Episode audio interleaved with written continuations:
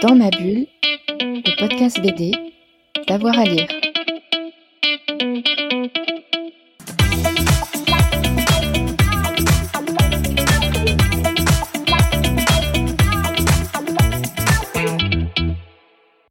Bonjour à tous et à toutes, bienvenue dans ce nouvel épisode de Dans ma bulle, votre podcast 100% BD en direct depuis les Utopiales qui se déroulent comme chaque année à Nantes. J'ai le plaisir de recevoir aujourd'hui Mathieu Bablet, auteur notamment d'albums époustouflants, Adrasté, Shangri-La, 123 000 exemplaires vendus tout de même, ou plus récemment Carbone et Silicium. Il a aussi été l'auteur d'une affiche pour les Utopiales et il est président du jury du prix Utopial BD 2022. Mathieu Bablet, bonjour. Bonjour. Je vais commencer par la fin. Euh, vous êtes président du jury du prix euh, BD. Quand on est auteur, est-ce que c'est facile de juger les autres et d'animer un jury? Euh, alors pas du tout. Effectivement, alors déjà c'est pas facile de, juger les, autres et a fortiori quand on sait la quantité d'énergie que demande la création d'une bande dessinée, il y a forcément du travail derrière, un travail très très laborieux. Et c'est d'autant plus dur que en fait c'est une décision donc qui se prend pas seule. On était 20, 25 et, euh, et, on se rend compte qu'il y a vraiment des divergences d'opinion assez fortes, de sensibilités euh, diamétralement opposées, de telle sorte qu'arriver à faire consensus là-dedans, c'est très compliqué. Ouais. C'est quoi que vous avez regardé en premier? Le, le, Les dessins, le style, le scénario? Euh, Alors, euh, moi, il y a deux. Euh, je, dirais que le premier aspect, moi, c'est si la BD me touche. Hein, vraiment, il y, a un, côté très euh, affectif. Si voilà, si je me sens bousculé, bouleversé, bon, bah, c'est ça gagne des points. Et après, disons, d'un point de vue un peu plus professionnel, c'est pas tant le dessin que que la narration, son efficacité, sa fluidité. Si j'ai pas accroché à, à, aucun moment dans l'histoire, s'il n'y a pas eu de s'il n'y a pas eu de moment d'incompréhension, c'est qu'à mon sens, le travail est bien fait, quoi aussi. Alors on est aux Utopiales, évidemment c'était des œuvres plutôt euh, d'imaginaire, mais votre euh, bibliographie elle est plutôt imaginaire et plutôt science-fiction. Qu'est-ce qui vous rattache à ce genre et qu'est-ce qui vous intéresse dans cette science-fiction?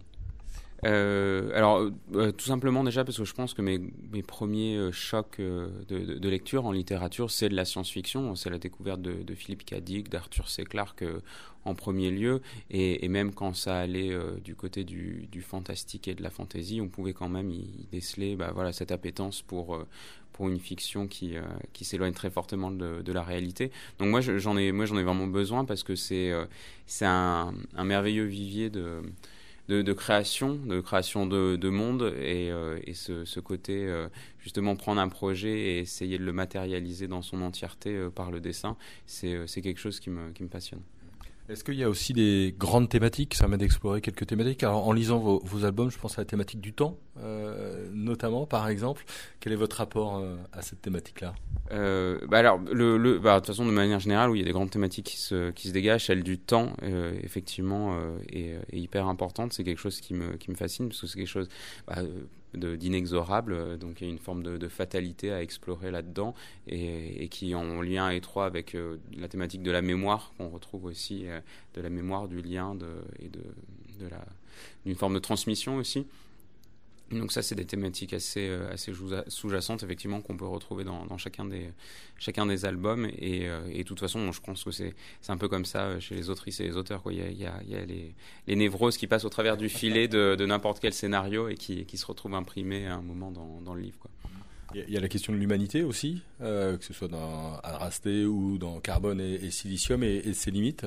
Oui, oui, oui. Bah, ça, c'est, disons, c'est, ça, c'est, pour le coup, c'est plutôt le moteur euh, de chacun des scénarios. C'est cette envie, à un moment, de, de, de raconter euh, quelque chose qui a prise avec le réel pour, euh, pour avoir l'impression de, de pouvoir y contribuer d'une manière ou d'une autre via, donc, bah, via, la via la littérature, via le fait de, de poser un peu sa pierre à l'édifice et d'avoir comme ça euh, fait une œuvre qui, qui, peut, qui peut parler, qui est aussi témoin de son temps, et des questionnements et des, et des, euh, et des angoisses de tout un chacun.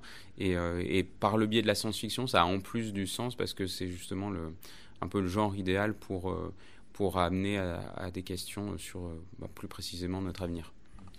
C'est toujours intéressant quand il y a des thématiques qui reviennent comme ça. Est-ce qu'elles s'imposent d'ores et déjà une intrigue ou est-ce que vous avez une intrigue et puis petit à petit, la question de l'humanité, la question du temps, la question de la technologie se rajoute? Non, non, c'est vraiment l'inverse. C'est vraiment, le, questionnement en premier. Et, c'est de ce questionnement qu'il va falloir justement en extraire à la fois, euh, à la fois euh, un scénario et des rebondissements et à la fois des personnages. C'est systématiquement dans, dans, ce, dans ce sens-là et c'est pour ça que qu'on peut concevoir les albums comme des grandes thématiques et à savoir, euh, bah, Shangri-La, c'est le, consumériste capitaliste, pardon, consumérisme capitaliste. Euh, carbone silicium, c'est l'effondrement. Et la prochaine, ça sera euh, la préservation du vivant euh, via une fable écologique et écologiste. Et, et donc c'est vraiment ça. Et ensuite va venir se rajouter tout le décorum autour. Alors vous avez une préface d'Alain Damasio, auteur, passionnant, mais aussi auteur engagé. Est-ce que ça correspond à une forme d'engagement dans vos albums? Oui, oui, oui, complètement. Euh, c'est euh, alors même si euh, on se retrouve pas forcément tout le temps avec les idées de, toutes les personnes, de tous les artistes engagés, parce que il y a souvent des positions euh, radicales, mais pour autant, oui, à mon sens, c'est important et particulièrement quand on fait la science-fiction d'être un minimum engagé, parce que parce que parler du futur sans sans le politiser, c'est finalement passer à côté du sujet, à mon sens donc sur l'éco-anxiété et, l'écologie ouais, Oui, oui. Bah, alors, je, vais paraphraser un peu une, phrase de, Frédéric Lordon que j'aime bien, qui, disait qu'il faut qu'on passe de l'éco-anxiété, enfin, qu'il faut dépasser le fait d'être éco-anxieux pour devenir éco-furieux. Et, euh, c'est un peu cette idée. C'est effectivement, euh, c'est une fable écologique qui, euh, qui va partir d'une population éco-anxieuse parce qu'elle vit l'effondrement et comment, euh, comment elle le dépasse, comment elle crée quelque chose de nouveau à partir de ça. Parce que, euh, parce que moi, en tout cas, dans, euh, dans mon cheminement, dans, dans, dans, mon écriture de science-fiction, c'est a priori l'aboutissement de, ce que, de ce que doit être mon travail. C'est vraiment dépasser justement des, un peu des, des poncifs justement sur, euh, sur la science-fiction que j'ai pu écrire, euh, notamment avec Shangri-La, quoi. Parce qu'on a dépassé le cadre du, consumérisme aliénant euh, pour l'instant, quoi. Et donc aller vers, vers une SF qui s'interroge un peu plus sur ce qu'elle a à, raconter de pertinent actuellement, quoi, aujourd'hui, avec, avec, avec l'époque dans laquelle on vit. Je, reste un petit peu sur les histoires d'engagement, mais du coup, quand on est auteur de, de bande dessinée, qu'est-ce que vous aimeriez que les lecteurs et les lectrices retiennent? L'histoire, le lien entre carbone et silicium ou est-ce que, euh, enfin dans carbone et silicium, ou est-ce que euh, le, message serait important? Les, deux, en fait, c'est bah, là où c'est compliqué. C'est un, jeu d'équilibriste un peu, un peu hasardeux. Mais si mon travail est bien fait, on retient bien les, les, deux. Et si mon travail est bien fait, justement, le lecteur ou la lectrice va rentrer dans l'histoire par le côté sensible et en ressortir avec les informations que j'aurais voulu y disséminer. Pardon. Et, euh, et donc, il euh, faut, faut, faut, réussir les deux. C'est là tout le challenge de, de ce genre d'histoire. Elle est prévue pour quand la prochaine BD?